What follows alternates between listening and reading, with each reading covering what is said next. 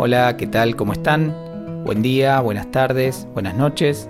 Mi nombre es Matías y este es el primer episodio de Trae Alfajores, el podcast de ventureoutspanish.com, un podcast sobre español rioplatense y con español rioplatense. Mi idea acá es aportar a los estudiantes que tengan un interés particular en este dialecto del español y mm, ofrecerles una referencia auténtica de, cómo hablamos y cómo usamos el español en esta región de Argentina.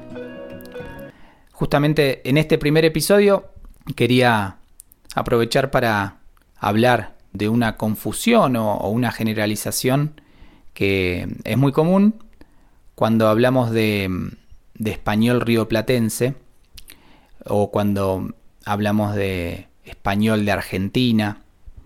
Hay, hay un poco de confusión acerca de lo que eso significa. ¿no? Argentina es un país muy grande, entonces decir español de Argentina como un gran término es un poco difícil porque Argentina tiene dialectos regionales. Aunque no salgamos del país, ya con alejarnos un poco de, del área metropolitana de Buenos Aires, podemos empezar a escuchar eh, diferencias en, la pronunciación y si bien en la mayoría de los de las provincias de, Argentina las características principales eh, se mantienen, no es eh, exactamente lo mismo en las distintas regiones.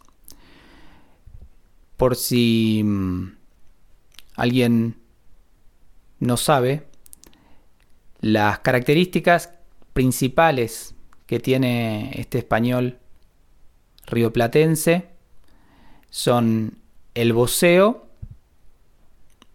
es decir, usamos vos en vez de tú, y el yeísmo. El yeísmo significa que la pronunciación de nuestras Y y de nuestras doble Ls es muy parecido al, sonido de una SH. Y mm, realmente son dos características que no se encuentran en otros, en otros países con los que compartimos el español.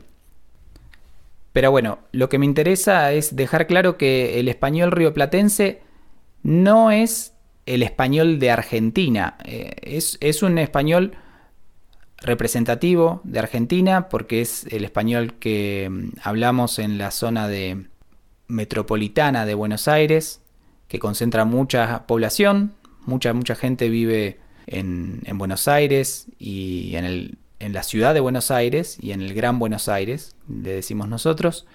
Entonces, eh, bueno, es muy común que, llamemos a eso español de Argentina. Pero también es importante entender que dentro de Argentina podemos encontrar diferencias y que por eso el término no es español de Argentina, sino español rioplatense. A veces también vi que se le dice español porteño o, el acento porteño.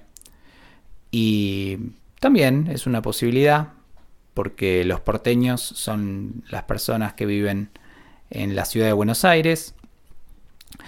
Pero quizás decir porteño es restringir demasiado, limitar demasiado el alcance de, hasta dónde llega esta, este dialecto del español.